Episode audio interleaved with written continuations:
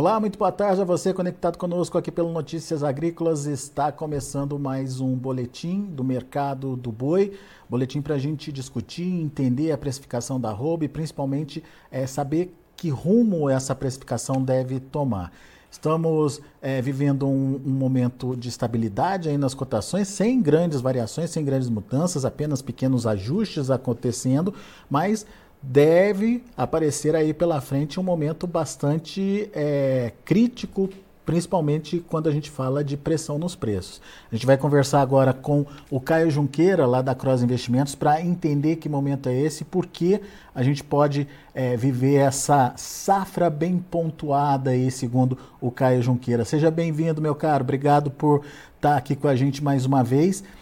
Afinal de contas, qual é, é hoje, Caio, a cara do mercado, né? O que está acontecendo e por que, que os preços eles não conseguem aí é, mudar muito de patamar? As pressões existem, né? Pressão do frigorífico, do, do próprio pecuarista tentando aí administrar a entrada de animais. Isso dá equilíbrio para o mercado nesse momento, Caio? Fala, Alexander. Bom dia, bom dia a todos os ouvintes aí Notícias Agrícolas. É um prazer estar aqui falando com vocês. Alexandre, eu acho que assim, o principal drive que a gente tem hoje, é, aí dentro de 2024, aí não só de hoje, né? Mas que a gente começou já aí a sentir ao longo do ano passado, eu acho que o principal drive que acontece é esse descarte fêmea, né? A gente lê as, as, as notícias que é recorde de abate, recorde de abate, é, um, é o ano que mais se abate fêmea, é o segundo ano que mais se abate fêmea na história, eu acho que quando a gente, quando a gente abre uma, uma análise desse tipo, que a gente enxerga esse tipo de coisa que está acontecendo, é, quem acompanha o aplicativo AgroBrasil e tem interesse em ler os relatórios ali automáticos que o aplicativo solta, nota que a gente já vem nesse caminho, né? eu já vem falando isso desde acho que de dezembro, até numa, numa entrevista que nós fizemos com vocês, nós pontuamos bem esse tipo de relatório que estava saindo ali dentro do aplicativo, se não me engano foi dentro do mês de dezembro, que a gente já chamava a atenção da turma, do pessoal, que a oferta, independente dela ser macho ou fêmea, ou bezerra que está vindo aí, ou novilha que está vindo para abate, é, é, a carcaça que estava vindo, estava sendo registrada para abate, era uma carcaça que já vinha em cima, é, numa dinâmica muito diferente que a gente estava vendo para trás, que era uma dinâmica de terminação de boi a pá, de, de, de, animais a passo, não só de boi macho, né? Mas de animais a passo. Então, independente, já, já era uma coisa que chamava atenção nossa aí na virada do ano, que esses animais, como é que esses animais poderiam estar sendo ofertados já a pasto em cima daquela seca, tem seca até hoje, né? A chuva não se normalizaram, mas assim, foi uma surpresa muito grande para nós que estamos ali dentro do aplicativo, estamos lendo os relatórios ali, que, se, que a gente se interessa nos relatórios que saem ali, que vão um pouco mais a fundo. Mas aquilo já dava uma ideia para nós que a carcaça que estava disponível no Brasil era uma carcaça pesada, era uma carcaça com mais era, era uma carcaça, se ela tem mais era ela não é boa, ela é vaca, ela estava já começando a apontar lá, e o ano virou e nada mudou, né? É uma tendência que provavelmente a gente vai seguir, provavelmente nesse, nesse primeiro semestre, com essa pressão extra de saída dessa carcaça pesada, e aí quando a gente vai esmiuçar para ver que carcaça que é essa, é uma carcaça muito mais voltada à fêmea, quer dizer, quando você tem uma pirâmide, a vaca está lá na frente, né, a vaca descarte está lá em cima da pirâmide, do topo da pirâmide, aquela vaca começa a vir como forma de descarte, pressionando, que é bem o que a gente está enxergando agora, que é uma vaca lisa, uma vaca que o cara dá conta de terminar no pasto, mas toda a sequência da pirâmide, do que aquela vaca pariu, né, o que ela, o bezerro que ela jogou no chão, lá naquele primeiro horizonte, há dois anos atrás, que está virando garrote, que está virando boi magro, que vai virar o boi gordo, tudo isso ainda vem atrás dessa vaca, né? Então a gente imagina um primeiro semestre é, como, é, como não existia há, há 20 anos, né? A gente, é, a gente escutava os pais vamos falar, nossos avós falar, safra, safra, safra, safra, ela acontece ali entre maio e junho, e a gente passou bons anos aí sem enxergar muita saída dessa safra, por conta dessa virada da dinâmica que a gente tem, né, do Brasil deixar de, de, de ser um Brasil que termina o boi a passo, um boi mais novo, um boi mais terminado em semi-confinamento, boi de confinamento, isso mudou um pouco a dinâmica eh, da safra e da entre-safra no mapa do Brasil, mas a gente acredita que esse ano a gente vai ter um, é, a gente pode olhar uma história, pode dar um retrocesso na história, que nós vamos ter um ano provavelmente bem parecido com o que a gente tinha 20 anos atrás. Uma safra bem marcada, bem delimitada, bem, é, bem demarcada ali, provavelmente entre abril e junho, em algum período, isso aí, um pico dessa safra, que seria a saída desse animal de forma mais barata possível, um animal que é terminado só a passo, um animal provavelmente capão, ou do animal inteiro que o cara está largando mão de levar para confinamento por conta de um horizonte que ele não enxerga muita, é, muita expectativa de alta. Então, acho que o primeiro semestre vai ser bem pontuado aí com safra. Você falou dessa participação das fêmeas nas escalas. É, isso, isso já aconteceu ou ainda está para acontecer, Caio? Vai isso, continuar acontecendo? Isso vem acontecendo. Isso está acontecendo já desde novembro. A gente viu essas fêmeas entrando forte já na escala e provavelmente o primeiro semestre, depois dos toques que acontecem, né? Muita vaca ficando vazia também por causa da falta de chuva, né? Não ciclaram direito aí para fazer a, a, inseminação. Então você tem muita coisa que deve entrar no primeiro semestre. E é óbvio que a pessoa é, quer fazer a melhor estratégia. O pecuarista quer tentar fugir dessa bola de neve, quer tentar fazer a melhor estratégia, mas a, a, estratégia fica muito vinculada à condição de passo, à condição de carcaça que essa vaca tá. O cara não quer vender uma vaca escorrida aí com 11, 12 arroba para ter penalização dentro do frigorífico, então ele espera essa vaca voltar num score corporal melhor, né, a hora que o capim começa a, a, a soltar a sua semeadura, de abril para maio, ela tem uma condição melhor de carcaça. Então, é, é muito difícil. Quem está na pele do pecuarista e, e, e, não dá muito conta de sair dessa bola, né, dessa, dessa bola de neve, né, desse tsunami que é toda essa o elo, né, todos os elos da cadeia parece que jogam tudo contra a gente, mas é mais ou menos é a inércia do mercado, né, não tem muito o que fazer. É, e o futuro lá na B3 já está precificando isso. A gente está falando de uh, a partir de maio, boi na casa dos 222 aí, Caio. É, é um preço já justo, na sua opinião, ou pode cair mais que isso?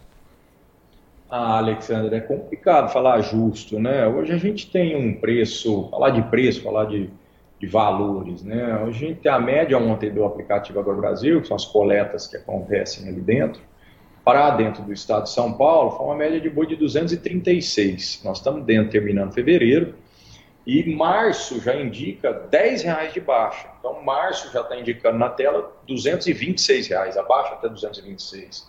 Maio aí na casa dos 222. Maio, 223, aí 222,60 com 222,80. É difícil falar justo, né? Assim, eu Pessoalmente, eu não enxergo 10 reais de queda no boi ao longo do mês de, mar, de março. É, mas a gente é difícil da gente saber da inércia de cada pecuarista que está aí, da quantidade de vaca que vai vir.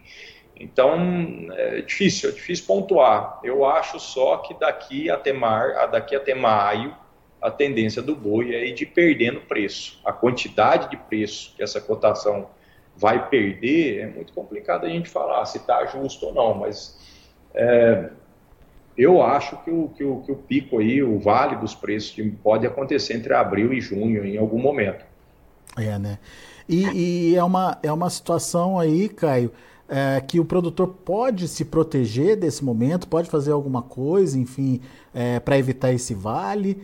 É, tem estratégia que ele possa adotar nesse momento? Não, Alexandre, existem várias, várias estratégias. Né? Tem, tem cliente nosso que está trocando mercadoria, está trocando arroba mais pesada por arroba mais nova, por arroba mais leve, quer dizer, está tentando fugir dessa arroba dele, que é chegar com mais peso ali ao longo, ao, no caminho de maio, está vendendo agora como boi magro, está trocando um bezerro, então ele pula essa janela né, de risco, de possível risco que possa acontecer. Tem pecuarista que está comprando a vaca, ao invés de vender a vaca, ele está comprando a vaca, levando essa vaca cheia ou vazia para dentro aí de cheia, eu digo prenha ou não, para dentro de confinamento, é, porque pretende ficar com, a, com, o bezerro, né, vacas vão parindo dentro desse confinamento ao longo de 100, 120 dias, e ele, ele consegue comprar uma vaca muito barata, uma vaca boiadeira, que vai deixar um bezerro para ele, provavelmente é uma reposição mais barata, que ele vai sair com essa reposição mais barata na janela, talvez 2025 a 2026. Essas são estratégias que que, que várias pessoas que estão ainda dentro do, do ramo conseguem. A estratégia de proteção é, na bolsa, é, a gente fala sempre que essas estratégias precisam ser tomadas a mais longo prazo. Quando a gente estava alertando sobre essa saída de fêmea, sobre essa saída de, de, de, de animais direcionados ao abate nos aplicativos, muito mais voltado para dentro, para a terminação de pasto, já era um alerta. Né? Mas aí a bolsa ganhou preço, que foi a finalização de dezembro para janeiro, você tem essa sazonalidade é, de salário, décimo terceiro, então todo mundo anima muito, mas ao invés de correr na bolsa e fazer as fixações, não, eles estão sempre querendo um pouco mais. Então, assim, as decisões precisam ser tomadas ah, com Antes, mais né? antecedência, né? O pecuarista precisa se debruçar um pouco mais é, dentro, desses, dentro desses aplicativos de coleta de preço, né? Que hoje é uma ferramenta super usada é, e, e, é o ideal para a gente tomar as decisões, né, que são, são é uma dinâmica muito online, né, do que a gente vê, né, são os vizinhos vendendo. Então, assim, prestar um pouco mais de atenção nisso e traçar a sua estratégia, né? Eu falei a estratégia de pecuarista que está confinando vaca, falei de estratégia de pecuarista que está saindo uma carcaça mais pesada, entrando numa carcaça mais nova, mas assim, o, o, o, furacão vai pegar todo mundo no final das contas, né? Você não consegue muito se desvencilhar agora, né? Ok, então temos aí é, formado um cenário de é, muita oferta nesse primeiro semestre. Para o segundo semestre, o que, que pode acontecer? Esse cenário melhora? Essa pressão da oferta diminui na sua expectativa? Ou ainda teremos um ano é, complicado aí, Caio? Alexandre, então, eu falei sobre a, a pirâmide, né, que as, as vacas descartes estão lá no topo da pirâmide. É, é, usando essa analogia, eu acho que a gente ainda vai com uma oferta robusta ao longo do ano, porque a gente descarta a parte de cima, mas a parte de cima pariu toda a parte de baixo, fazendo, fazendo essa base larga de oferta que deve acontecer ao longo do ano. Eu acho uma teoria que a gente usa é que toda alta de commodity pulsa produção e o inverso também, é, ele é proporcional. Toda baixa de commodity vai, vai, vai afugentar essa produção. Então, quanto mais cair agora no primeiro semestre, na teoria, o segundo semestre é um segundo semestre nebuloso, onde poucos confinadores vão topar, aceitar o risco é, de gastar mais nesse animal para estar tá ofertando volume no segundo semestre. Então, o segundo semestre, para mim, é, ele está muito certo. Vai ser um ano ainda com abundância de boi, com abundância de animais terminados, com abundância de carcaça. Só que em algum momento no segundo semestre, vai depender muito de quanto que vai afundar o primeiro semestre, em algum momento a gente pode ter uma lacuna de menos oferta justamente desse pessoal que jogou a toalha, que não quer mais confinar, que não quer mais arriscar, né? Você vê muito boitel hoje que está começando a sua atividade como boitel, que era um confinamento próprio, que o cara parou, cansou, não quer mais tomar aquele prejuízo, não quer mais tomar aquele risco, tem a estrutura, começa a oferecer estrutura para quem está disposto a levar. E esse confinamento, quando vira boitel, logo enche. Então você nota que existe a carcaça. A carcaça ela precisa sair de alguma forma. Tem muita gente saindo dessa terminação, mas tem muita gente que não tem como sair da terminação, né? Que ele vai precisar ofertar. Mas eu acho que o segundo semestre, é, na, na teoria, é um segundo semestre para mim que nós vamos ter lacunas de poucas ofertas, de menos ofertas, se tudo caminhar é, da forma que a gente está tá desenhando aí no primeiro semestre. Né? Mas com repercussão no preço, Caio, com possibilidade de altas expressivas aí para arroba? é, sem dúvida com, com possibilidade alta. Agora é alta expressiva, muito pecuarista enxerga uma alta expressiva, como aconteceu. Ah, nós vamos estar tá virando o ciclo agora, o cara está falando besteira, 2024 agora a gente já vai ter uma virada de ciclo. Eu não acredito, acho que a virada de ciclo está mais para 2025, 2026, mais acentuada, e eu acho que essas viradas de ciclo, quando acontecem, elas não vão acontecer na intensidade que nós vivemos essa última virada de ciclo nosso. Essa última virada de ciclo nosso, existiu realmente uma virada de ciclo, onde se tinha é, pouca vaca, né, pouca vaca parindo, e aí faltou o animal. Mas para mim, a virada de ciclo desse, desses últimos quatro anos, ela fica marcada historicamente muito mais em cima de um choque de demanda que a China trouxe para nós do que necessariamente uma virada de ciclo apenas, né? Foi um conjunto, foi uma tempestade perfeita que ocasionou isso. E a tempestade perfeita que trouxe a China para cá, ela não existe mais lá dentro da China, que seria os abastos de porcos, de suíno, que também ao longo das nossas entrevistas que a gente vinha falando é, dois anos atrás, três anos atrás, eu também vinha alertando que uma hora essa janela ia fechar, uma hora a China ia contornar esse problema que ela estava tendo lá, uma hora esse rebanho de suíno, que é um rebanho que se repõe muito mais rápido que o rebanho bovino, ia se estabelecer e que a necessidade da China não ia ser tão imediata assim. Aconteceu.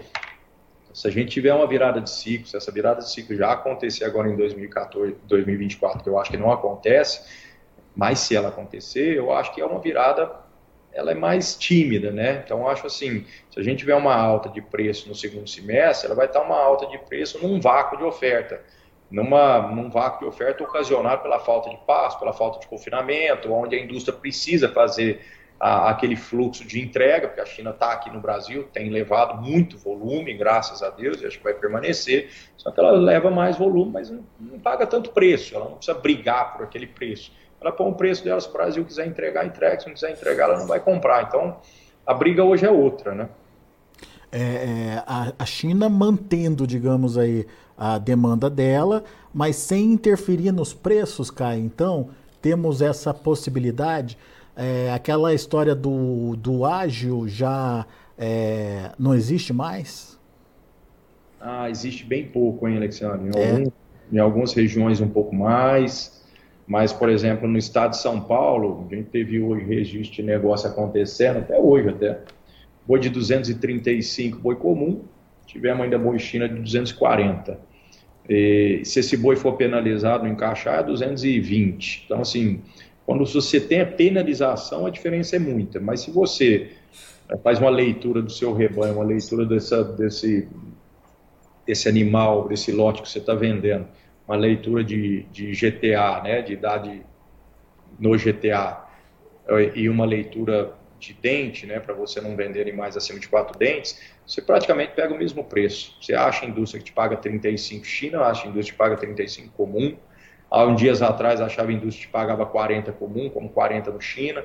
Agora que a gente está tendo uma pressão um pouco maior, né, parece que a gente teve é, um extra aí, né? A gente tem notícia que parece que a China está baixando um pouco mais essas novas, tentando abaixar um pouco mais o preço aí nas novas negociações, né? Os contratos antigos ainda estão sendo embarcados, o pessoal parece que se remunera bem ao redor de 235, 240, mas parece que os novos contratos que a China está tentando fechar, ela está tentando fechar um pouco mais barato e coloca um pouco mais de pressão no boi China, nas cotações boi China, e a tendência que a gente enxerga é a gente perder essa esse ágio aí que está acontecendo. É, né?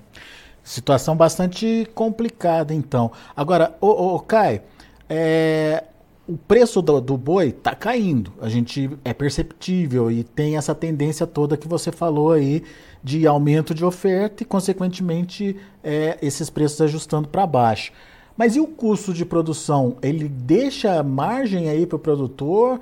É, o custo de produção também acompanhou essa redução. A gente falou, você mesmo citou aí a questão dos bezerros baratos, né?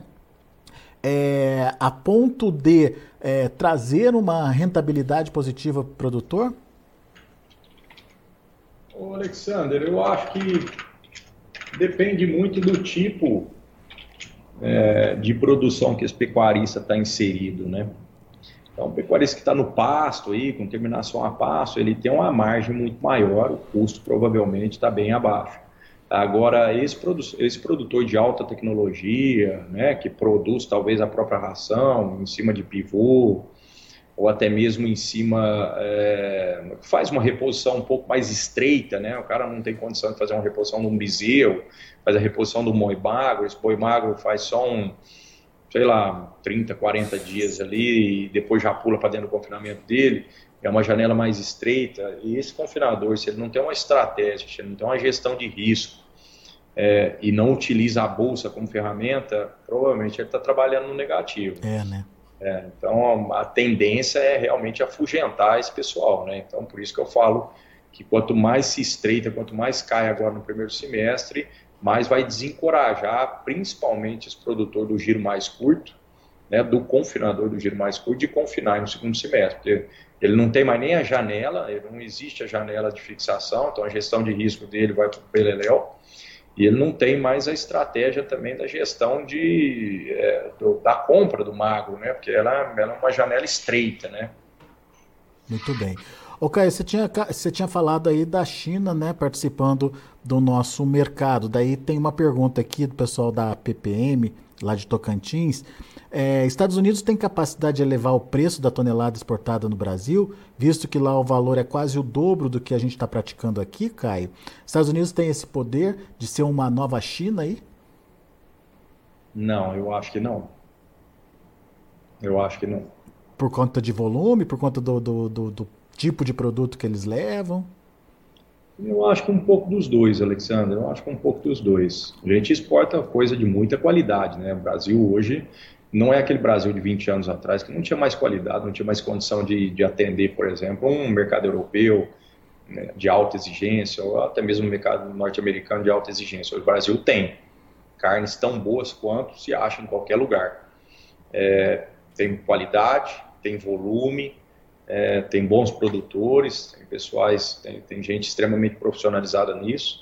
Temos as maiores indústrias produtoras de carne só que eu acho que os Estados Unidos não é, os Estados Unidos não tem essa população toda que a China tem, né? Então, quando a China é, ela tem, por exemplo, ela fica desabastecida lá, 3 bilhões de pessoas lá ficam desabastecidas na principal proteína dela, o movimento migratório, né, que acontece da China é um transatlântico, né? Ela onde ela encostar, ela vai mexer, onde ela encostar, ela vai amassar. Então, é, este comparar os Estados Unidos com a China em termos de de, de consumo para esse tipo de, de mercadoria, eu acho que o efeito não é o mesmo.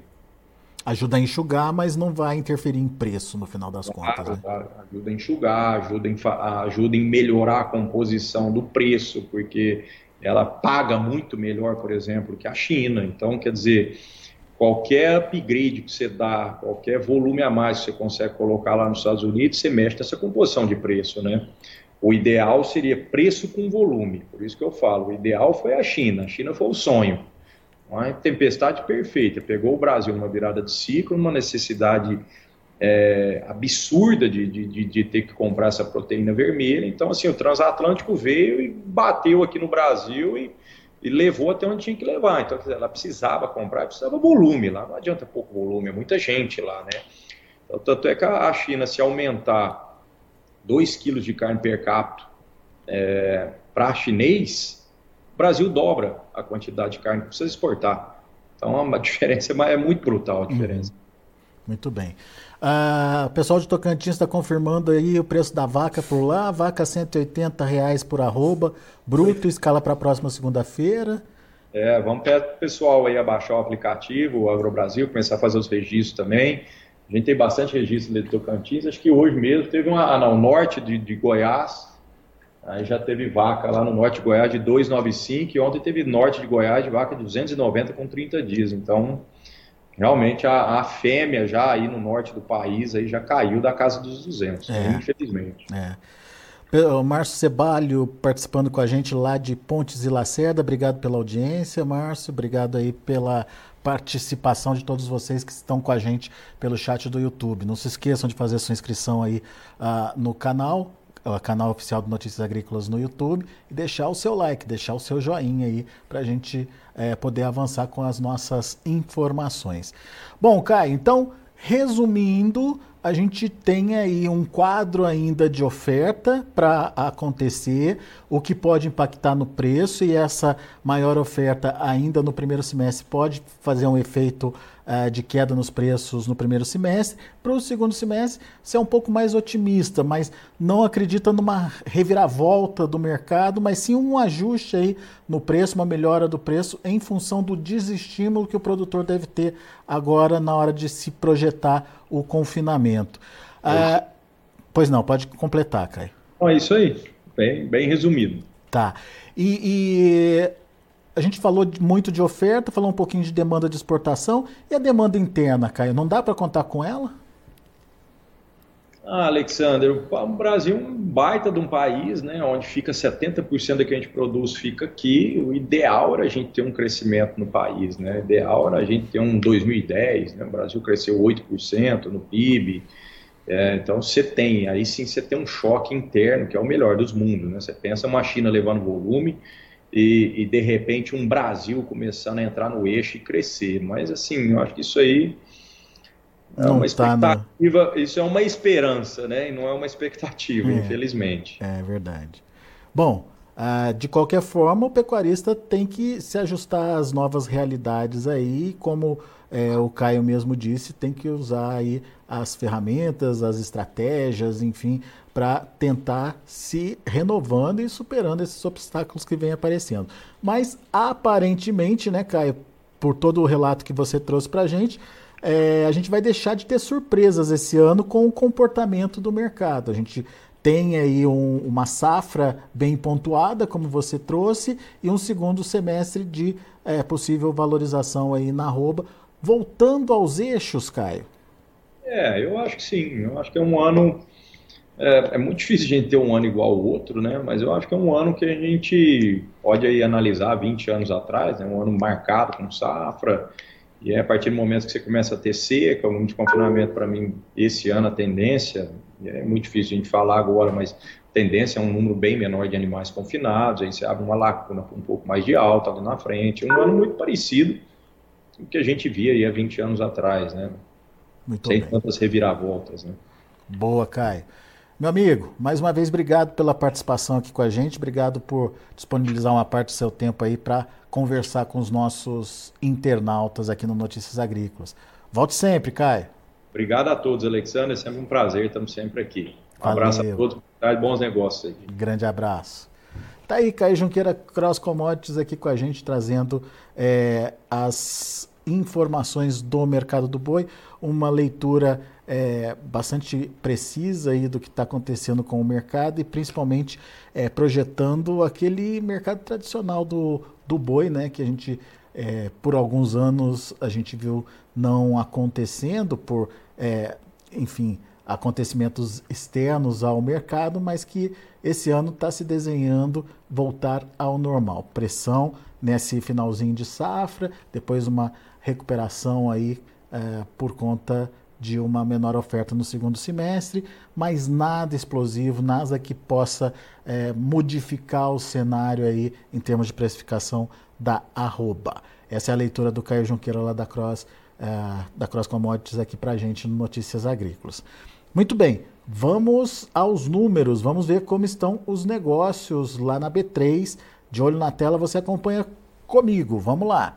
Março trabalhando com queda, 0,37% a R$ 225,85. Olha só, diferença de é, quase R$ reais ou mais de R$ reais em relação ao que o aplicativo AgroBrasil está registrando nesse momento. Abril, 221,75, queda de 0,34%. O maio caindo também, 222 e 60. Aliás, o maio não está caindo, não. O maio está estável.